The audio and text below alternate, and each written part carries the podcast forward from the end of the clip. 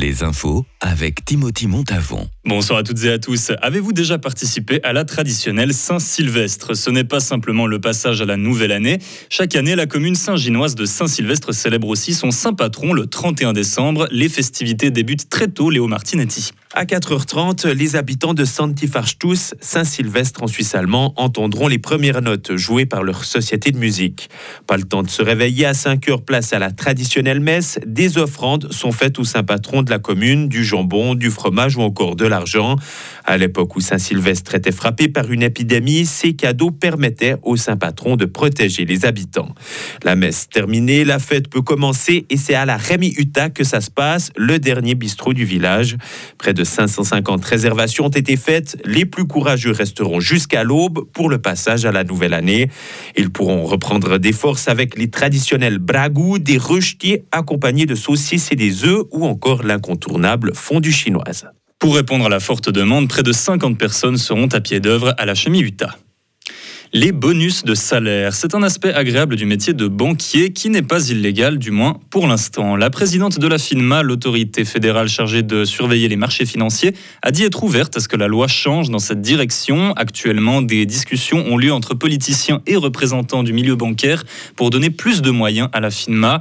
Le but de ces négociations est de faire en sorte qu'elle puisse agir au cas où, comme pour Crédit Suisse, une autre banque majeure devait être sauvée de la faillite. En un an, le nombre de loups est passé de 240 à 300 individus. C'est l'un des résultats de l'analyse menée par le groupe Loup Suisse tout au long de cette année. Mais même si leur nombre grandit, celui des animaux de rente qu'ils tuent chez les éleveurs est en baisse. Les attaques de loups ont été, elles, moins nombreuses cette année en Valais, mais plus nombreuses dans les cantons de Vaud et de Saint-Gall.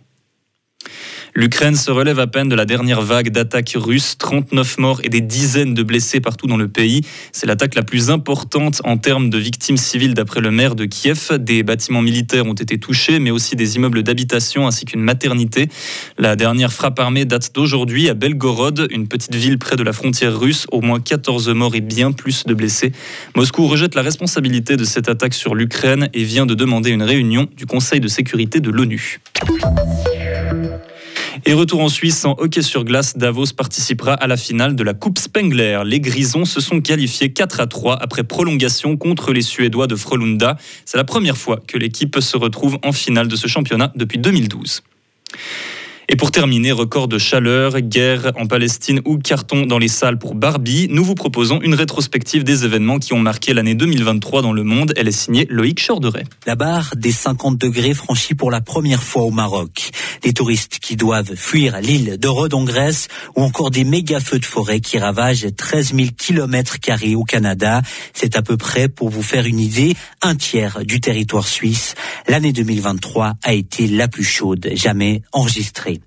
Elle a aussi connu son lot de catastrophes naturelles avec de terribles tremblements de terre en Turquie et en Syrie qui ont fait plus de 50 000 morts au début d'année. Le fribourgeois Jacques Demierre était sur place pour retrouver des victimes. On réécoute un extrait de son témoignage. Moi, j'ai jamais vu pire. Vous imaginez une ville de 140 000 habitants avec plus rien. Imaginez Fribourg, paf, une moitié des bâtiments écroulés. Une année 2023 aussi marquée par des conflits terribles avec un bilan horrible dans la bande de Gaza où plus de 20 000 personnes auraient déjà été tuées depuis le début octobre suite à l'attaque du Hamas qui a fait plus de 1100 morts en Israël. Autre guerre qui perdure, qui s'enlise, celle entre l'Ukraine et la Russie. Notre journaliste Vincent Douce s'était rendu dans le pays en avril chaque personne a en fait une anecdote, un vécu avec avec la guerre, avec ce qui se passe plus à plus à l'est dans le pays. On a euh, des personnes qui qui ont leurs proches qui ont dû fuir, qui sont qui ont été accueillis euh, chez elles dans cette région à, l'ouest, des personnes qui ont des membres de leur famille qui sont euh, partis à l'étranger, des gens qui se sont mis aussi au service de l'économie de l'économie de guerre. Peu après, coup de théâtre dans cette guerre avec la rébellion du groupe Wagner, des troupes qui marchent sur Moscou, mais leur chef, Evgeny Prigogine, qui ordonne finalement à ses hommes de rentrer dans leur camp. Le puissant chef de milice mourra quelques mois plus tard dans un accident d'avion. 2023, ce sont aussi les émeutes au Brésil après la non-réélection de Jair Bolsonaro. Un mystérieux ballon chinois qui survole les États-Unis, une réforme des retraites qui embrase la France, le couronnement du prince Charles, l'Inde qui dépasse la Chine en nombre d'habitants, un sommet sur le climat qui demande de se passer des énergies fossiles, la mort de Chandler, personnage marquant de Friends, Tyler Swift qui bat tous les records ou encore le duel Barbie Oppenheimer au cinéma. Waouh, c'est ça le vrai monde Qu'est-ce qu'il y a? Pourquoi ces hommes me regardent? Et toute l'équipe de Radio FR en profite pour déjà vous souhaiter une excellente année 2024. Retrouvez toute l'info sur frappe et frappe.ch. La météo avec Frappe, votre média numérique régional.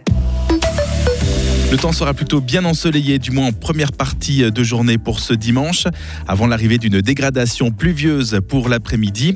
Le temps sera à nouveau sec pour cette soirée de réveillon. Il va faire de 5 à 7 degrés au maximum. Pour ce qui est de lundi, le soleil sera de retour avec toujours des passages nuageux. Il va faire de 5 à 7 degrés. Une nouvelle dégradation avec des averses est annoncée pour mardi.